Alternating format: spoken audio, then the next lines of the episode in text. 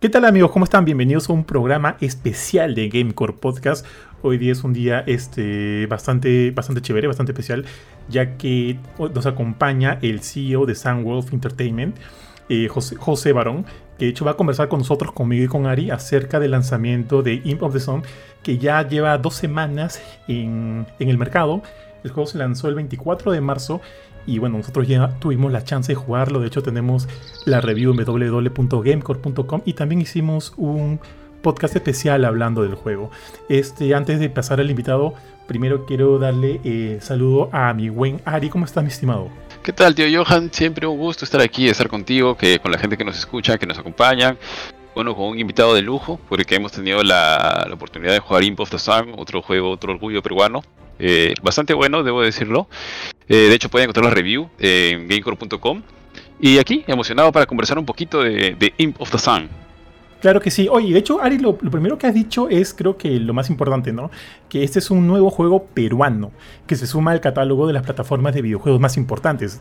Eh, dice PlayStation, Steam, Nintendo Switch, Xbox. Y bueno, este, creo que eso no es nada, nada, nada bajo. De hecho, me parece súper importante eh, que, que así más títulos peruanos estén sumando a esta industria tan bonita que nos gusta mucho. De hecho, el día de lanzamiento del juego nosotros recibimos el código el día martes, porque el juego se lanzó el jueves. Y recuerdo que lo bajé. Y esa misma semana también se lanzaba Tunche en PlayStation. Entonces de la nada eh, vi que en mi Play 5 estaba el icono de Imp, of the Sun y al costadito el icono de Tunche. Era como que dos juegos peruanos ahí en mi barra principal de PlayStation 5 y era como que qué bonito. Qué bonito. Esto, esto es como debe ser, ¿no? Así que como ya lo dijiste, tenemos un invitado de lujo. Hoy ya nos acompaña José Barón. ¿Cómo estás, mi estimado José? Eh, antes que nada, felicitaciones por el juego. Ya te lo había dicho justo antes de empezar la grabación. Ari y yo ya tuvimos la chance de jugarlo. Nos ha gustado bastante y qué paja tenerte el día de hoy para poder comentar un poquito acerca de Imp of the Sun. Hola, ¿qué tal? Eh, Johan, Ari, muchas gracias por, por, invitarme a este podcast de, de Gamecore. La verdad, eh, soy súper feliz de, estar acá y, bueno, de, conversar con ustedes, contarles, contarles más del desarrollo. Claro que sí. De hecho, queremos conocer así mucho de los, de los detalles que menciona, de los, de los detallitos que han habido por ahí. Primero que nada, eh, sácame de una duda, ¿no? Por algunas averiguaciones, averiguaciones que estuve haciendo, sé que Sunwolf Entertainment se, se desarrolló durante pandemia, ¿es verdad? Se gestó durante la pandemia. Sí, así es. Eh, la empresa comenzó durante la pandemia em, y bueno, todo nació entre una conversación entre, un amigo de, mucho tiempo y yo. Y estamos conversando en general sobre el, gran potencial del mercado de videojuegos, porque yo, vengo de un, de un background de, composición de música para, para videojuegos, ¿no? También tengo una empresa que, hace, que se llama AudioHacks, que también hace eso. Entonces le estaba contando a este amigo, que él es eh, empresario, del potencial que había en la industria globalmente. Y, y bueno, le interesó mucho, eh, seguimos conversando, esa conversación se convirtió en un plan y, y, unos meses después fue aprobado por el Comité de Inversión del Grupo San Antonio y, y así nació Sunwolf. Ok, genial. Eh, esto fue en, la, en plena pandemia, ¿no? Y, y, entonces nuestro, nuestro primer juego fue justamente Imp of the Sun. Sí, es justo, justo ese punto es lo curioso, ¿no? Que de hecho, cuando, inició la pandemia, eh, bueno, yo hablo por mí, no sabía qué es lo que iba a pasar en cuanto a, al nivel de, de, de, las áreas de chamba o de las cosas en las cuales estamos envueltos. Y muchos negocios se fueron a pique, algunos perdieron este, un poco de, de viada. Y en, ese sentido, bueno, también nacieron muchos otros eh, por el tema de, de cómo adaptarse a la pandemia.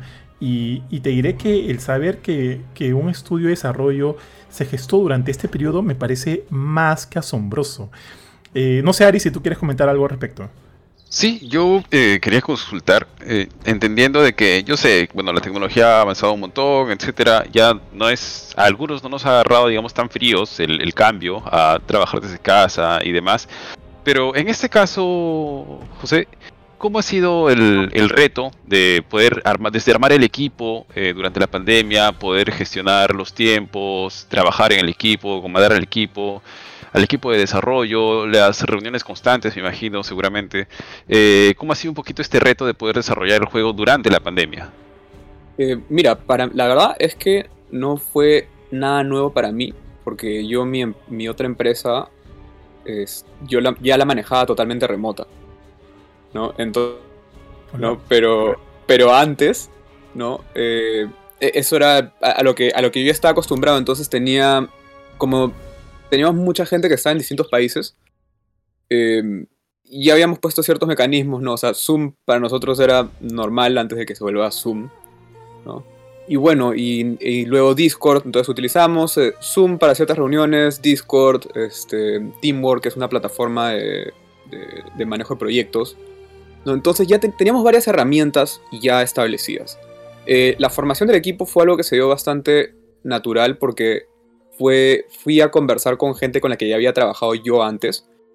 Eh, no eran necesariamente la industria de videojuegos, pero yo sabía que eran muy buenos eh, me gustaba mucho su trabajo y fue la oportunidad perfecta para trabajar todos juntos. ¿Y la mayor parte de tu equipo, José, está en, Perú o está repartido como que por varias partes del, mundo? El, equipo principal en Imp of the Sun es, estaba el principal todo en Perú y luego teníamos eh, varios asesores de distintas áreas y, estos son eh, veteranos de la industria, algunos con, bueno, con 15 años de experiencia, 20, hasta 35 años de experiencia.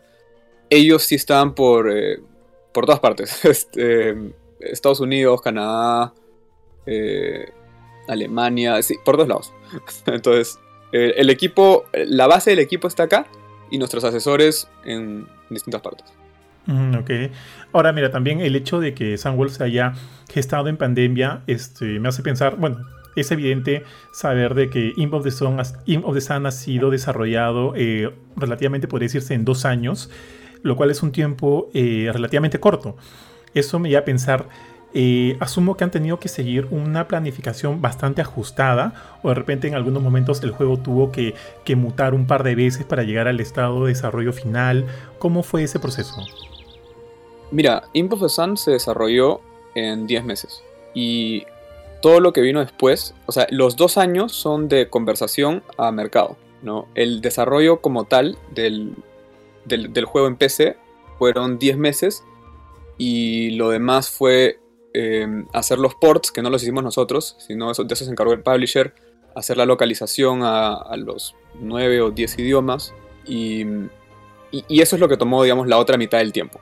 ¿no? Entonces, en realidad, el tiempo de desarrollo han sido 10 meses. En cuanto a un plan, sí, efectivamente, eh, justamente gracias al, apoyo del, de, Grupo San Antonio es que teníamos esa estructura que nos permitió manejar al equipo y, cumplir los plazos, ¿no? Porque lo que pasa mucho en los estudios indie, y, no, no, no, digo solo acá, en todo el mundo, es que eh, son, son un grupo de gente muy apasionada y, a veces como dicen, no, esto puede ser mejor y puede ser mejor, y o sea, artistas, ¿no? Entonces, eh, somos artistas, yo también soy artista, entonces como que siempre puede ser mejor y te quedas en un loop en el cual ya nunca, o sea, terminas tomándote el doble del tiempo de lo que estimaste.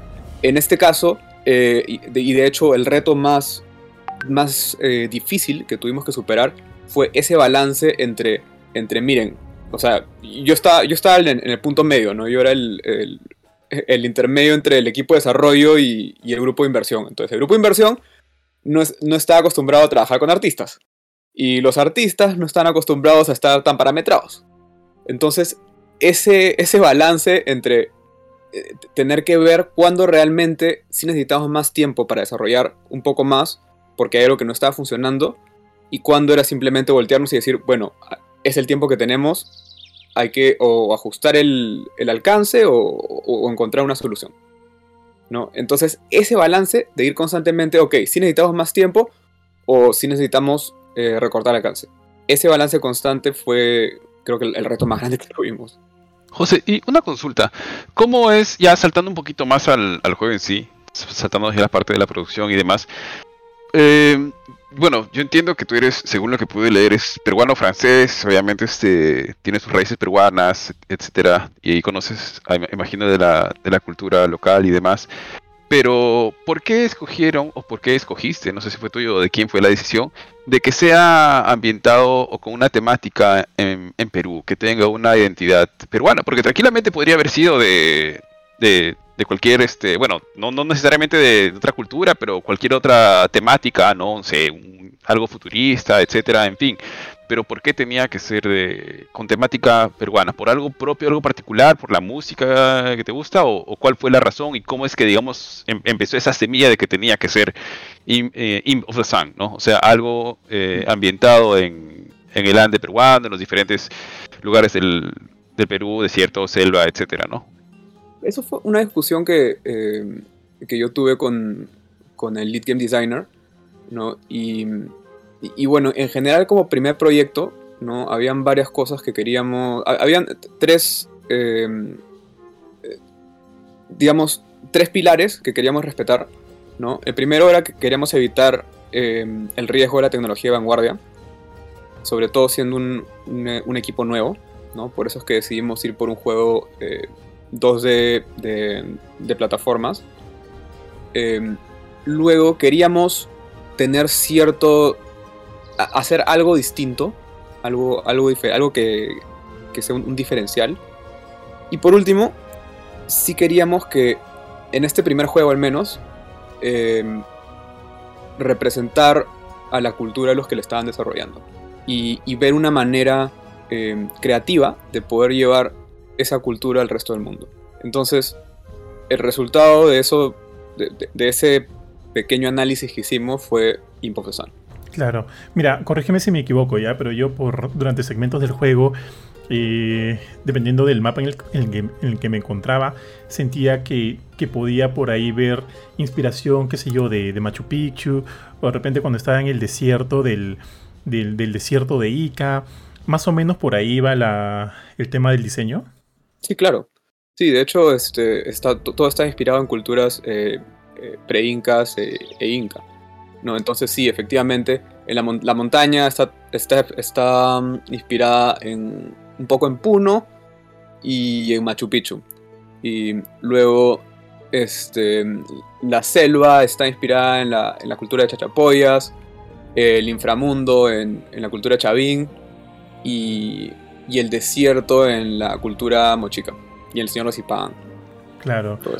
Y otra cosa, este, si bien es, o sea, es claro, es evidente esa inspiración, eh, también quisiera saber eh, de repente en qué otros juegos se inspiraron para eh, llevar a cabo la estructuración de Imp the Song. Porque, o sea, al jugarlo por ahí es, difícil no, no, o sea, no, no pensar en algún otro juego que evidentemente yo... A mí me encantan los platformers, me encantan.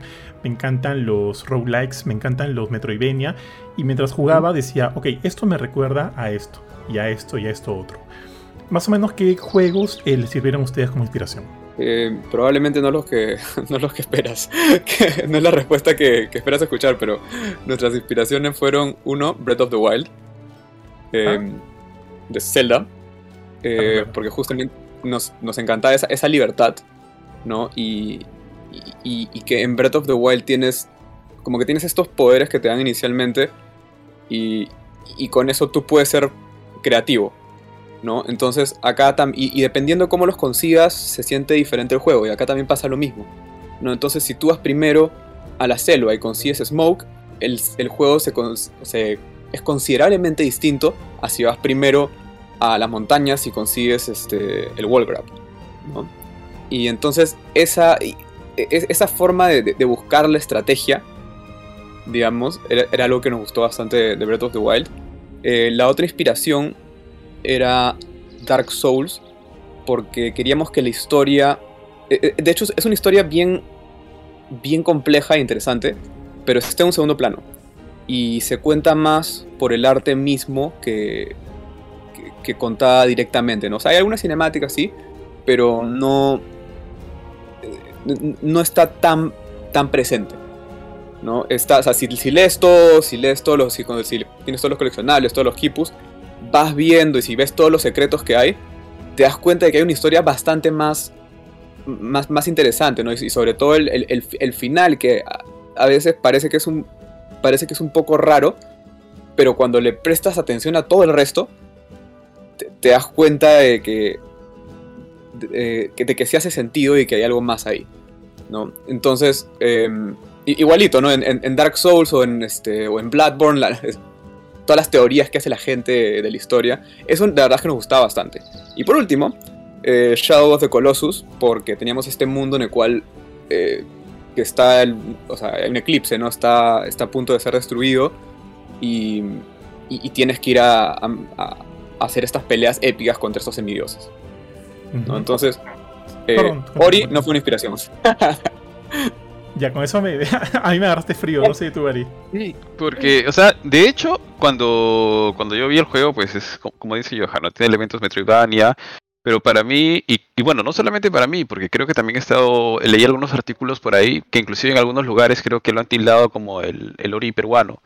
Sí. Porque de hecho, sí, o sea, no, fue, no es un medio local, eh, sino un medio extranjero, porque es, es este inglés, este Info de Sun, eh, Peruvian Ori, no recuerdo. sí. sí.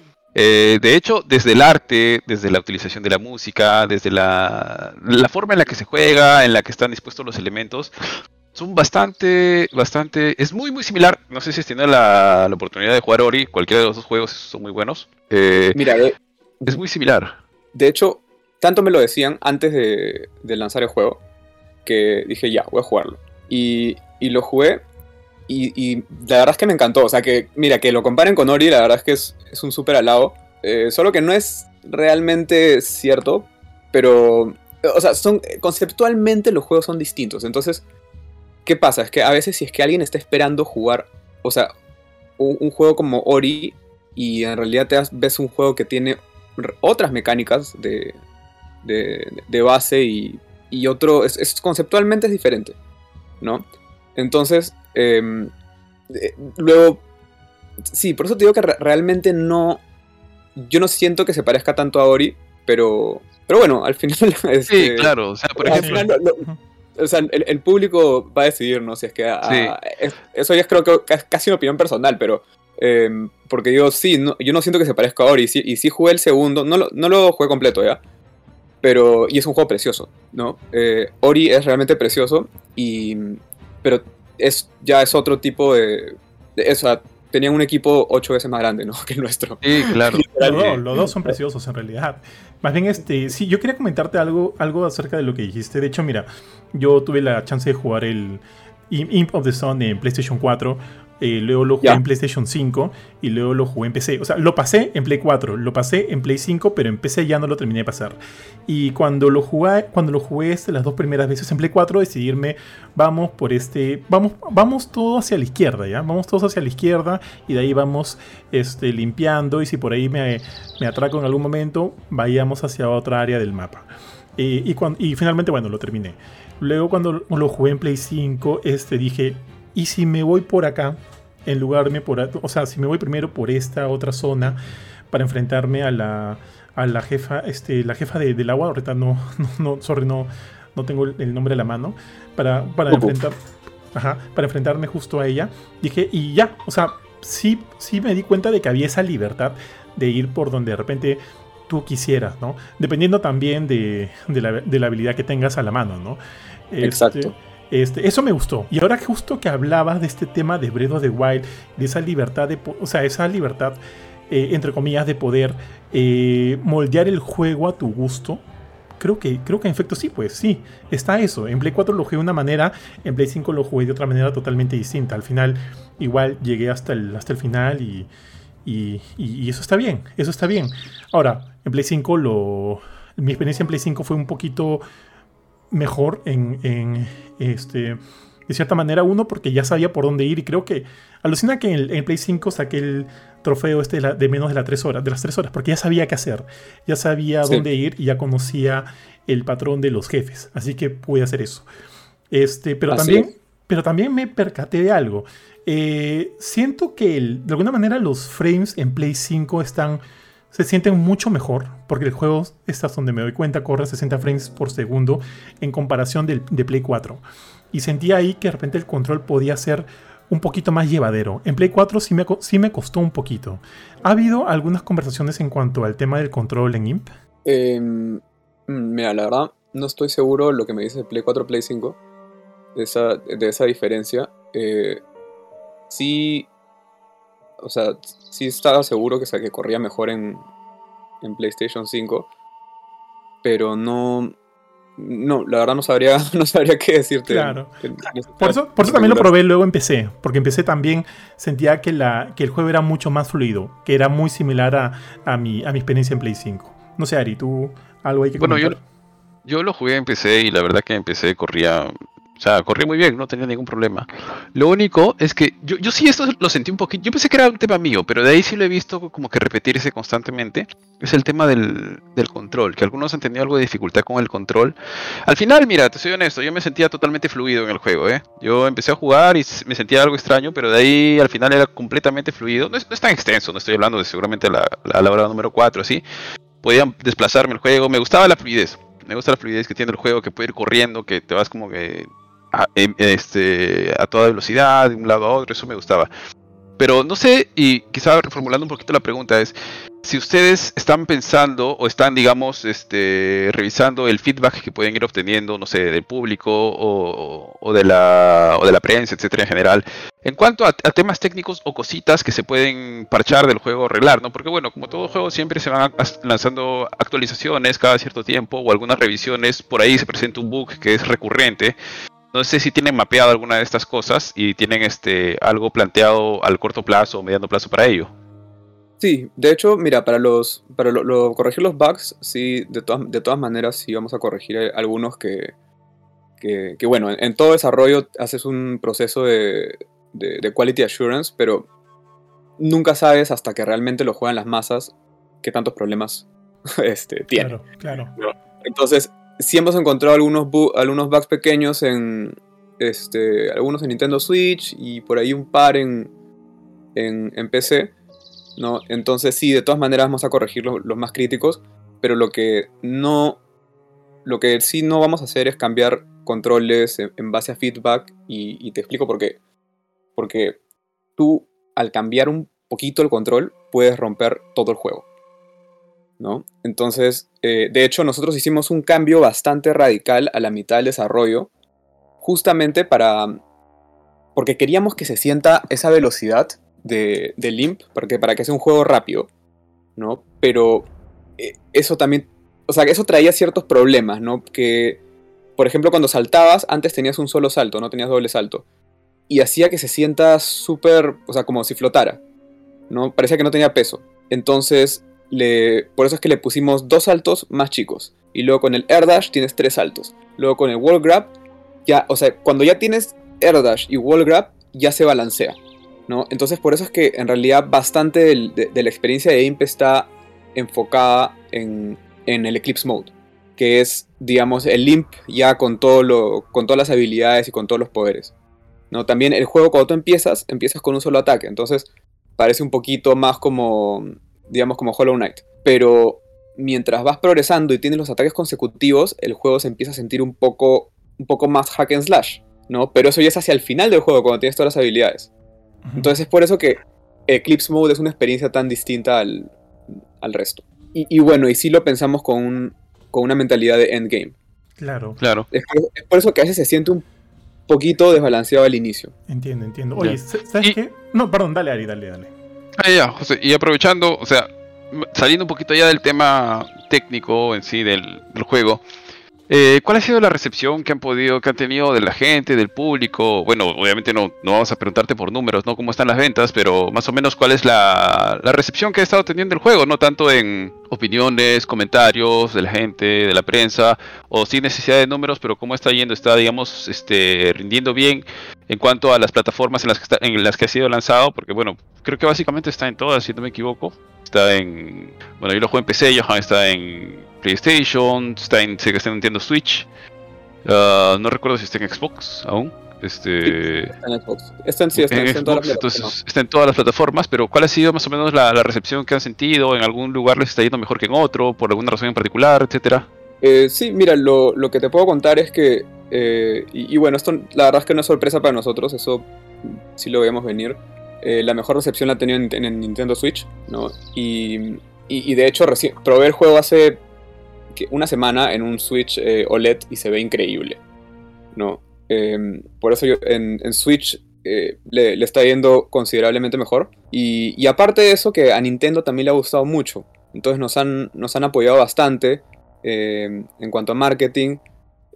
Han visto que el juego ha tenido muy buena recepción, entonces nos, van a apoyar aún más. Y, y- sí, eso. ¿no? O sea, la, recepción en general ha sido buena. Em, digamos, también ha, ha habido cierto, digamos, un, porcentaje bastante menor, pero sí habían algunos que justamente como esperaban jugar un juego tipo Ori, eh, o- o- o esperaban un Metroidvania, que no es, no es un Metroidvania. No, entonces a veces decían, si es un Metroidvania, ¿dónde está mi mapa? Totalmente justo que pregunten eso. Pero el juego está diseñado para no tener mapa. No, ¿por qué? Porque no lo necesitas. Solam- con, te acuerdas un, o sea, lo juegas un poco y, con un poquito de memoria te acuerdas todo el mapa. No es, no es tan grande como para que realmente necesites un mapa. ¿No? Entonces, eh, como que algunas críticas que hemos tenido han sido por ahí, pero en general la recepción ha sido eh, bastante buena y, y lo que más hemos escuchado es que les, o sea, que les hubiera gustado que sea más largo. Oye, justo este, mira, mira, mira lo que dices de la Switch. Justo es, el- es la plataforma donde no, no, lo- no lo he comprado. Yo tengo una Switch OLED, pero quiero, o ¿Ah, sea, sí? sí, pero lo voy a jugar ahí de todas maneras porque quiero ver qué tan bonito se ve en esta pantalla. Este, Otra cosa. Ahora, este, también te quiero comentar que, como justo mencionaste el tema de, de los juegos de From Software, ahora que lo, o sea, ahorita que me pongo a pensar, ¿no? En toda esta dicotomía sobre el sol y la luna, también me hace recordar a Bloodborne, con todo este final de, de la luna acercándose al, o sea, siendo la luna el verdadero villano, ¿no? De, de la historia y, y cómo eso también este, me hace recordar ahorita a Imp. Me parece, me parece chévere. Inclusive me recordó a, a, Sakura Card Captor. Pero bueno, eso ya es un tema aparte, mi estimado. Ahora, sí, lo que sí quiero saber es, mira, luego todos estos meses de chamba, de, de bastante chamba, de reuniones, de ver cómo el juego progresa y demás, finalmente con el lanzamiento, viendo a los streamers jugándolo, viendo a la gente jugándolo, dando su, su feedback, eh, comprando el juego, eh, escuchando el juego por todos lados. eh, ¿Cómo te has sentido con todo eso? La verdad que increíble. Eh, o sea, ha sido. El, es, a mí me encanta. Me encanta meterme a los streams de, la gente en Twitch como, como incógnito. Y, y escuchar qué dicen, ¿no? Y, es, es increíble cómo todo el mundo juega distinto, ¿no? Eh, los distintos approaches, eh, las distintas maneras de, de entender lo que se les está presentando, ¿no? A veces como que como se te a veces tiene gente que, que sí entiende el concepto del juego porque dice, ah, esto me recuerda a esto de Breath of the Wild, y a esto de Dark Souls, y a esto, y al toque la agarran, y hay otros que dicen, oye, si es Metroidvania, ¿dónde está mi mapa? Y, y el, pero el ver cómo toda la gente interactúa o- y cómo van entendiendo el juego, ¿no? Porque a veces si entran con un concepto y luego dicen, ah, ok, no tienes dodge, pero tienes smoke, y entendí, ¿no? Entonces es como, ok, ya entendí por qué no tienes dodge, porque sería lo mismo que tener. El, o sea, Smoke hace la misma función. Entonces, ver cómo van entendiendo el juego siendo una IP nueva es. Es, es algo bastante. Bastante positivo, bastante satisfactorio. ¿no? De, ver cómo la gente se encariña con los personajes, ver los fan arts, eh, los, los, los players que, que escriben, ¿no? Que, oye, me encanta el juego, o que mandan sus, sus fan arts. En verdad, se ha formado una comunidad bien bonita. Ari, ¿quieres comentar Sí. algo más ahí? Sí, sí. eh, ah, bueno, no, no, yo quiero preguntar eh, sobre lo que viene para... Primero, yo, yo tengo dos preguntas que quiero hacer independientemente de, de todo lo demás, pero la primera de ellas es, ¿qué es lo que viene para Imp of the Sun de aquí en adelante? O sea, ¿tienen planificado un DLC? ¿Están esperando a ver cómo le va el juego? ¿Tienen por ahí todavía algún esbozo de, de una secuela o llevar ese personaje a otro lado, etcétera? Como si, si hay algo planificado para más allá del juego o todavía están esperando a ver cómo le va. Eh, por el momento estamos esperando a ver cuáles son lo- los resultados y la acogida eh, en general que se tenga y, y lo analizaremos ya un poco más adelante.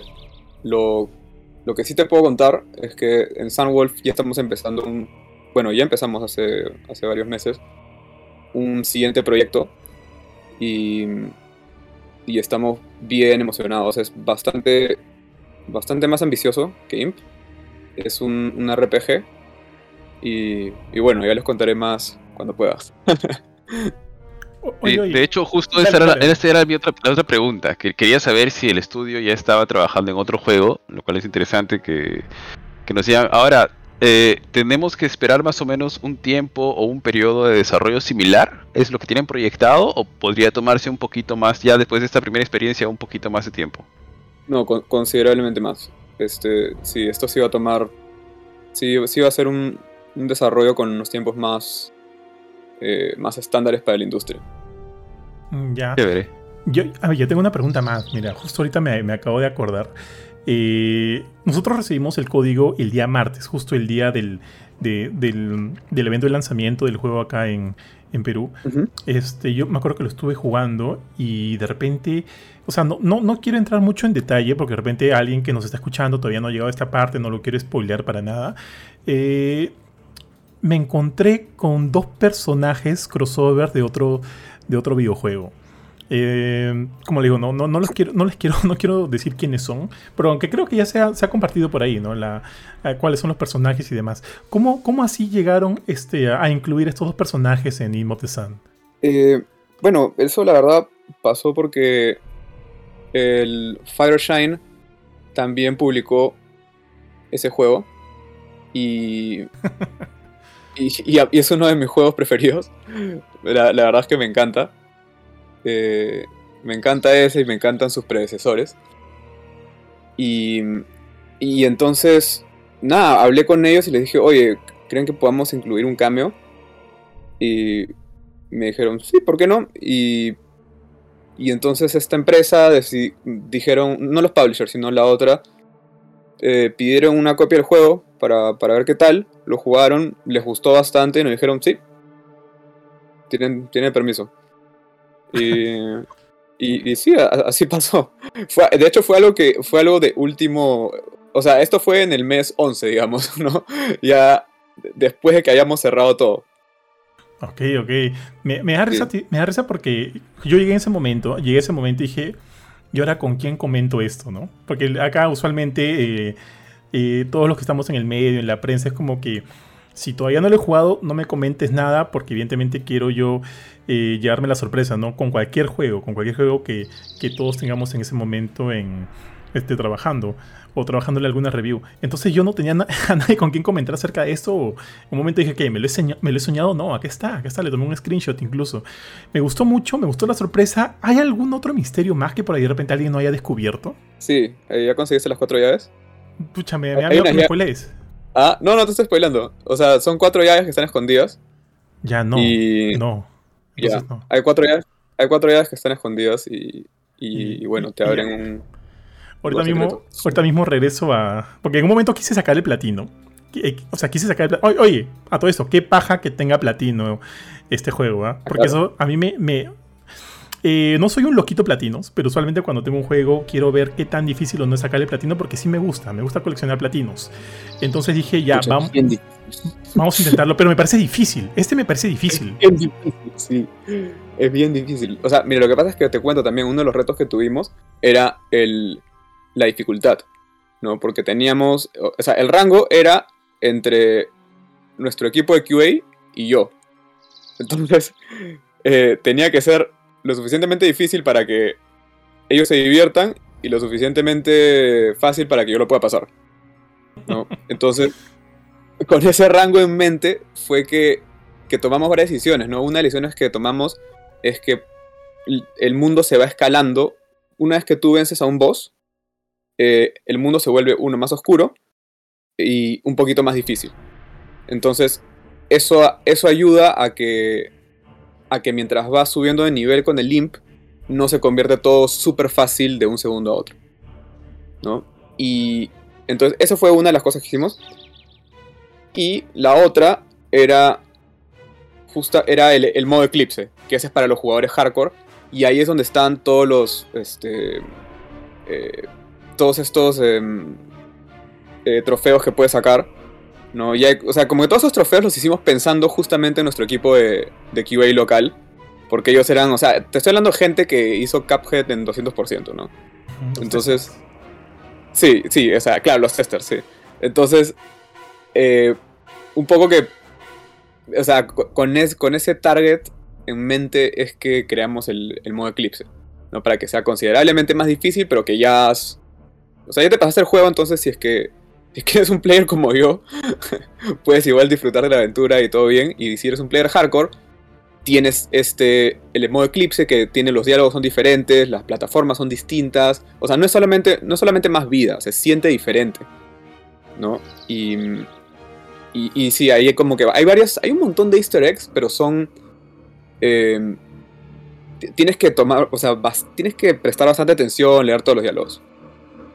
Pero te, te muestran la, digamos, la verdadera historia. Que no es lo que parece.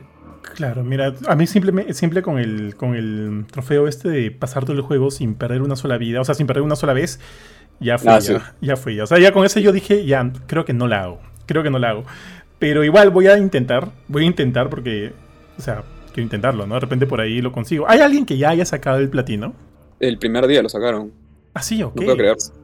Sí, yo no puedo creerlo. Pero que no era parte de tu equipo, o sea, es gente... No, no, no, no. Ah, no, no, eran parte en el mi respeto, pusieron. Mis respetos. Sí. Exacto. Y en el, primer día también encontraron el cambio. Yo tampoco podía creerlo. Dije, wow. Fue como.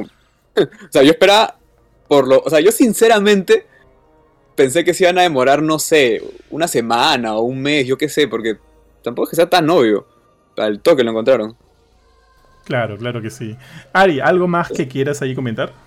Sí, eh, a ver, este, eh, a ver, ya he preguntado, ya, ya, hemos hablado sobre lo que esperamos para Imp of the Sun, este nuevo RPG. Mi consulta va un poquito más hacia el nuevo proyecto. Yo sé que hay mucho que seguramente que, digamos no se puede compartir mucho, pero ya como última pregunta podría que me interesa el proyecto porque de hecho eh, para mí Imp of the Sun con sus virtudes y defectos y demás, yo lo he disfrutado bastante me ha gustado. Y sobre todo para y yo creo que es como que una, primera piedra sobre la cual se puede construir muy bien ¿no? Y, de, hecho sí me gustaría ver una secuela o ver qué más se puede hacer con lo que ya se tiene con esta base que existe no pulir muchas cosas este quizá sí se siente a veces un poquito corto que sea un poco más más extenso más grande pero igual la diversión está ahí. Pero me gustaría saber en cuanto al quizás si es posible el otro proyecto también tiene una temática una temática peruana o ya es, digamos, algo un poquito más, más este, es, no sé, abordan otro, otro tema, otra cultura o está, no sé, tal vez futurista, no lo sé. ¿Algún dato adicional? Ya, mira, te voy a contar un poquito, ¿ya? Igual no te puedo contar mucho. la primicia, la, primicia, aquí en Gamecore, ya. perfecto. Sí, pero ya, te voy a contar un, un poquito de, del... O sea, no es una temática peruana, pero a mí me, me encantan eh, me encantan las culturas del, mundo, ¿no? Eh, es más, en mi estudio tengo, o tengo decoraciones de, todas las partes del mundo, ¿no? Tengo una máscara, una máscara peruana, este, un, cuadrito africano, un, esto, un abanico japonés, un cuadro chino. O sea, tengo cosas así de todo el mundo.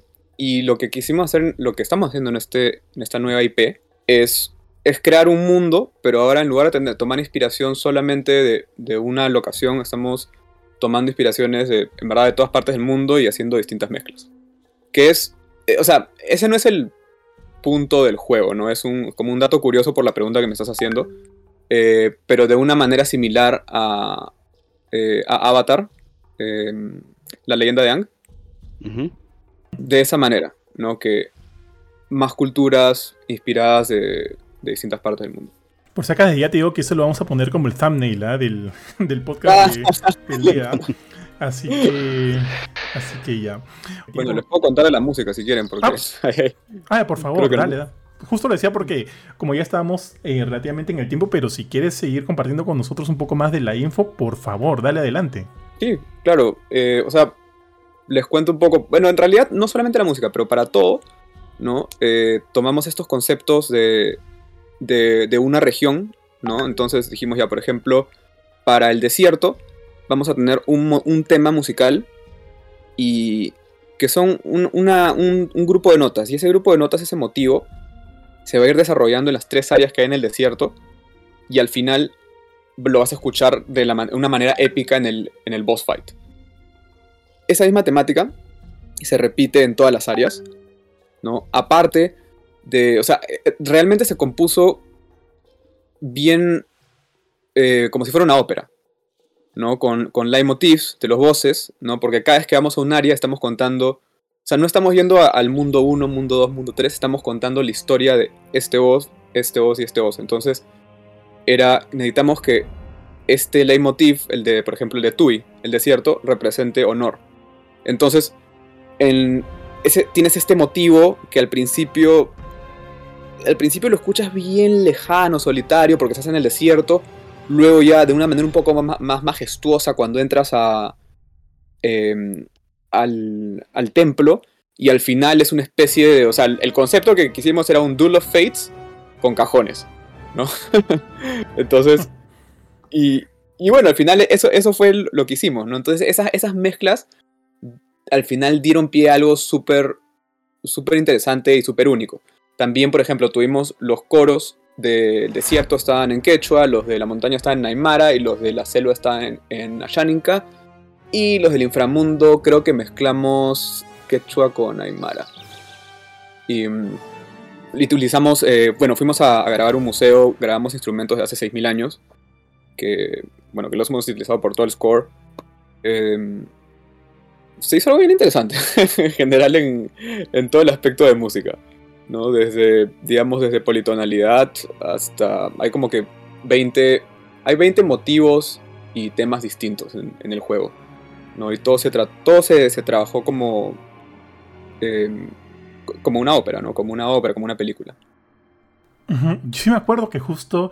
Eh, cuando habrá sido el año pasado? De repente también, más o menos en estas fechas, eh, pero el año pasado compartieron un tráiler en el cual se estaba eh, mostrando, se compartía muchas de las imágenes estas detrás de escenas de cómo se estaba produciendo la música. En, dentro de este estudio, ahora me dices que era un museo, dentro de ese estudio recuerdo este, las, imágenes, con los tambores, me acuerdo que cuando lo vi, yo ya había, yo ya había escuchado hablar un poquito de Imp of the Sun antes de ver este, de este tráiler, ¿no? Del, del, behind the scenes de la música.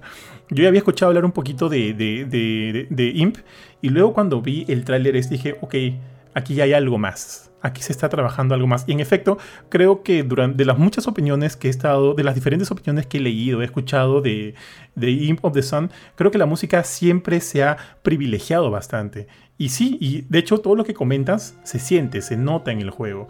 Y creo que es un buen, este, una buena característica. Inclusive creo que estuvieron también vendiendo eh, como parte de... Mm, no, no se llama como que un DLC, pero como que un, extra en...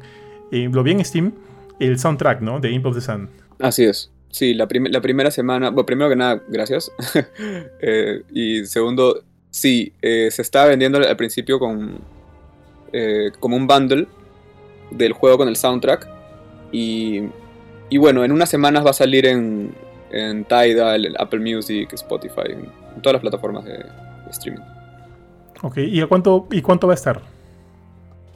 o sea, va a estar eso depende de la disquera, pero eh, va, o sea, va a ser como en las plataformas de streaming. o sea, en, Spotify, en, en, Tidal, en todas esas. Ya, perfecto, mi estimado José. Entonces yo creo que con esto ya estamos bien. Eh, más bien, José, otra vez, muchas gracias por darte el tiempo de acompañarnos el día de hoy. Eh, otra vez, reiterarte las felicitaciones. Creo que Hip of the Song es una gran muestra de lo que un gran estudio con mucho talento en Perú puede, este, puede crear, puede hacer. Ya, ya, lo hemos visto justo anteriormente con Tunche, ahora con Imp, y quiero ver qué es lo que más sale, ¿no? Cómo se sigue nutriendo esta gran industria aquí en nuestra región, porque sé, sé, o sea, de primera mano que desarrollar juegos en Perú no es sencillo. Si de por sí desarrollar juegos no es sencillo, desarrollarlo en Perú, como este meme, ¿no? De, de Kylo Ren, ¿no? Todos los días me despierto aquí en Perú. No es sencillo, no es sencillo. Así que creo que ahí hay mucho, mucho que, este, mucho que aplaudir, mucho que tomar en cuenta. Y, nada, gracias por esta experiencia, gracias por brindarnos Simp of the Sun. Y creo que, creo que bueno, ya lo dijimos en, en, el episodio, hace dos, tres episodios, es un juego bastante bueno. Y si de hecho quieres darle la chance, nosotros lo recomendamos por completo. otra vez muchas gracias, eh, José. De repente quieras invitar al público de Gamecore a, probar, a comprar el juego. Sí, claro, los invito a todos a que, a que jueguen Imp y, y streamen y probablemente me meto sus streams. con, las, con, las, estrellas, dicen, ¿no? Con las estrellas. Siempre estoy viendo cómo. Sí, la gente que streamea. Eh, y. No, sí, de verdad, es un, es un proyecto que, que, es bien. Bueno, personal para nosotros, ¿no? Es una, es una historia que conectó mucho con nosotros durante el desarrollo y, de verdad que no podemos esperar a, a, transmitir esas mismas sensaciones con, el resto del público. Mi estimado Ari.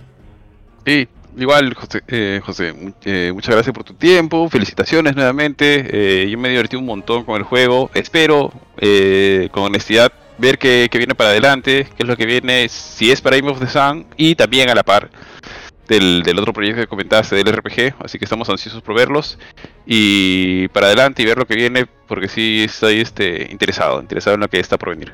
Buenísimo, muchas gracias. Listo, entonces muchas gracias a todos los que nos han acompañado hasta aquí. Recuerden, Imp of the Sun ya está disponible en PlayStation, en Xbox, en Nintendo Switch y en PC, así que no tienes ninguna excusa para no comprarlo. Sé que en en las plataformas, en las consolas está a 20 dólares y en Steam, si es que no me equivoco, corrígeme José, está a 35 o 37 soles, lo cual me parece... este, en Epic Games. Sí, en Epic, Games también. Bastante asequible. Así que no, no hay excusas, denle una chance a Imp, of the Sun. Y otra vez, muchas gracias a todos por habernos escuchado hasta aquí. Y regresamos el, el viernes con Ala Filme y, y. Pucha, tío, le vamos a sacar el ancho a, Morbius con, con, el buen Jorge. Y el día y el fin de semana, obviamente, noticias y review. Tenemos varios reviews ahí que están para, para el programa. Está Weird West. Ya tengo que hablar acerca de Tiny, Tiny Tina's Wonderlands y de otros juegos más que también está jugando el buen, Jorge y el gran Panchito. Entonces, listo, muchas gracias a todos, cuídense mucho y nos vemos pronto. Chao, chao. Chao, chao.